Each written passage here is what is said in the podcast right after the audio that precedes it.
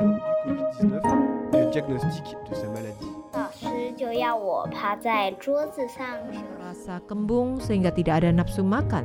Jadi saya tidak makan. Hello，你好，你现在听到的是少年报道者的读报新闻，我是小管家报道仔。少年报道者是独立媒体报道者制作的儿少新闻平台，在这里有很多大朋友、小朋友会把世界上重要的事说给你听，除了中文，还有多种语言哦。请把耳朵打开，让报道仔为你服务，一起来收听好新闻。 I didn't say yes. Don't touch me. Learn about consent and bodily autonomy from the hashtag MeToo movement. Recently, there have been several cases of sexual harassment in the highest political and educational circles in Taiwan. These cases have sparked a massive backlash in what some are calling Taiwan's hashtag MeToo movement. While Me Too is now gaining prominence in Taiwan, it has been a major movement in many parts of the world for the last six years. In 2017, a number of news reports were published telling the stories of women, including many prominent Hollywood actresses, who claimed to have been sexually assaulted by the film producer Harvey Weinstein. This was followed by a vast number of other women coming forward with their stories about sexual harassment in the workplace, school, and in everyday life. Victims from all walks of life came forward with their stories of sexual harassment using the hashtag MeToo shining a light on how many women face these uncomfortable and even traumatic experiences. Many victims describe how, after surviving assault, they are no longer able to have intimate interactions with others, creating a huge impact on their lives. The hashtag MeToo movement has highlighted how important it is for people to feel that their bodies are respected and that they can interact with others while feeling safe. It is not only adults in the workplace who deal with unwanted physical touch. It can also happen on school campuses, including elementary and middle schools, where students should feel protected. Let's start with a story. Xiao Heng is in the seventh grade. He has just come home from school and runs to find his father even before putting down his book bag. Dad, today I played basketball with my friends and we won every game. Wow, really? That's great. You deserve a hug for that. But when Xiao Heng opens his arms to hug his father, his father notices that Xiao Heng has some cuts and scrapes on his elbow. Oh, what happened to your elbow? Let me see. Hold on, I'll help bandage you up. It's no big deal. I probably got it when I fell down. Xiao Heng's father examines the wound, and after making sure it is not infected, he carefully disinfects the wound and applies medicine and bandages to it. Do you feel the same around every person? What do you think after listening to this story? Before you answer, let's consider a different situation. What if the adult in the story was not Xiao Heng's father, but a school teacher? If you were Xiao Heng, would you still want to hug and let yourself be bandaged by someone else? What if the adult was instead a classmate, a next door neighbor, a relative you may rarely see, or a stranger? Do you feel that it's okay for some people to touch you, but not others? How does the other person feel? If there is someone you don't want to touch at all, but that other person keeps touching or hugging you, wouldn't you feel annoyed, angry, and uncomfortable? No one can touch your body without consent. Under Taiwanese law, everyone has bodily autonomy, the right to have control over their own body. For example, when you want to sing, you can sing, and someone else can't just cover your mouth if they don't like it. If someone tries to hug you or touch you when you don't want them to, you have the right to tell them to stop, and they have to stop. If someone covers your mouth when you want to sing, or hugs you when you don't want to be hugged, it's natural to feel angry. This is because your body is your own, not anyone else's. You decide what your body does and does not do. It is very disrespectful if someone covers your mouth or hugs you without asking for your consent. Consent is the permission you give someone to do something like touch you. If someone does not have your consent, they have no right to touch you. Just as you have bodily autonomy, other people also have bodily autonomy. When you decide to use your body, say, your hands, to do certain things, but these things may cause you to touch other people's bodies, you can't just do it casually or without their consent. Otherwise, it'll make the other person feel disrespected and uncomfortable.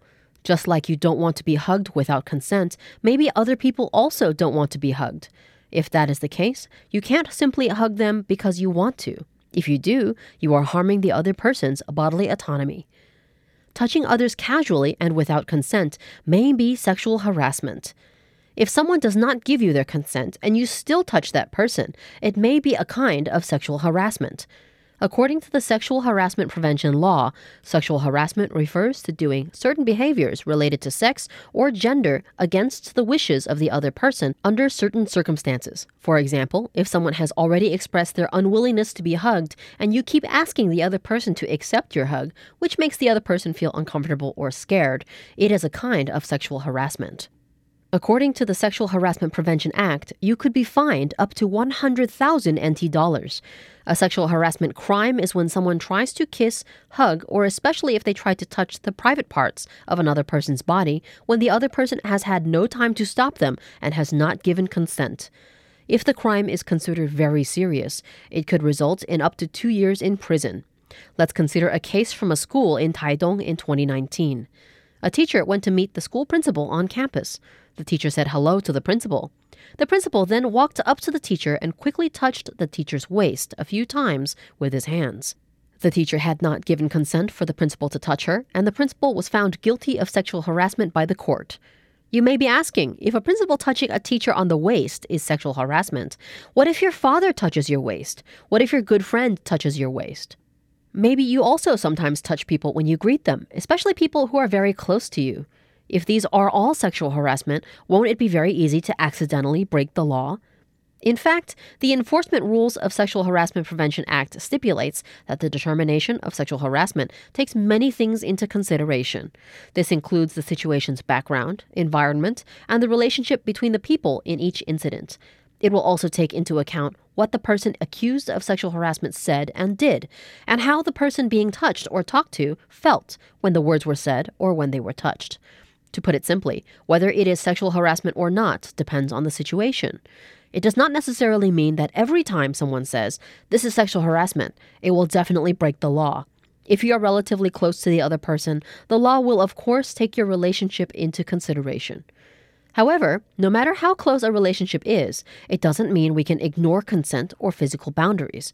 Just like when you are in a bad mood, you may not want to hug anyone, even your parents.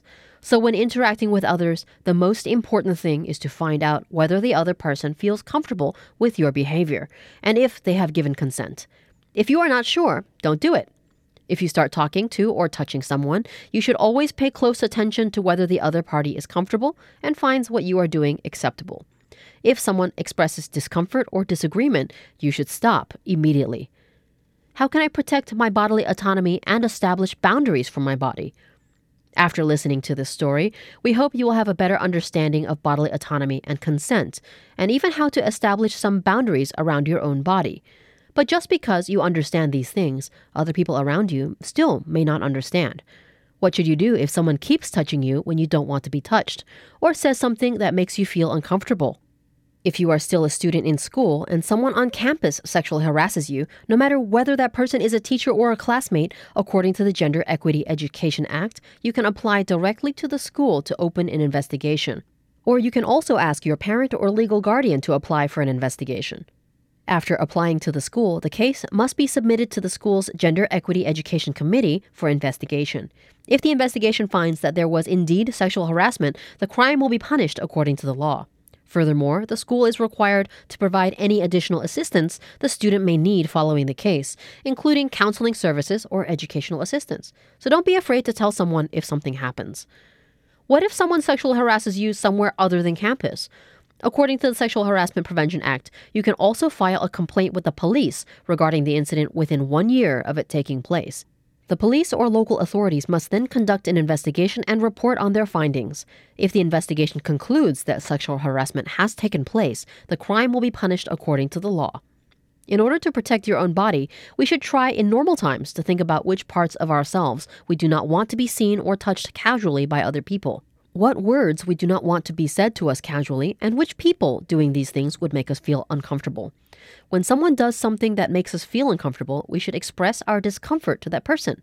Tell them that we do not consent to them doing these things, and ask the other party not to do these things again. Of course, words and actions will have different meanings depending on the person and the situation. For example, you might be okay with your parents touching your neck, but not your teacher. Furthermore, if we don't want people to do things that make us uncomfortable, we shouldn't do things to others that make them feel uncomfortable either. In school, you've probably seen classmates hating each other because one of them started it by hitting first. In the end, both of them end up being punished by the teacher for fighting. We can try to avoid such unhappy outcomes by not doing things that make other people feel uncomfortable in the first place. Therefore, when we interact with other people, we must always pay attention to our own behavior too. If what we do will affect the bodily autonomy of others, we should first ask the other party if we can do it and obtain their consent. If our actions make other people uncomfortable, we must stop, apologize to them, take responsibility for our actions, and be mature people. If we see someone behaving in a way that makes another person feel uncomfortable, we can also stand up and help the uncomfortable person express their discomfort and ask the bad behaving person to stop what they are doing. If that doesn't work, we can report the bad behavior to a teacher, parent, or in the worst case, police. All in all, it is very important to have a full understanding of your own personal boundaries, to not be afraid to say out loud if you are uncomfortable, to cultivate your awareness of bodily autonomy, and to quickly seek help through legal channels if your boundaries are violated. All of these things are important for protecting yourself. At the same time, when we interact with other people, we must also pay attention to other people's wishes and respect their bodily autonomy too.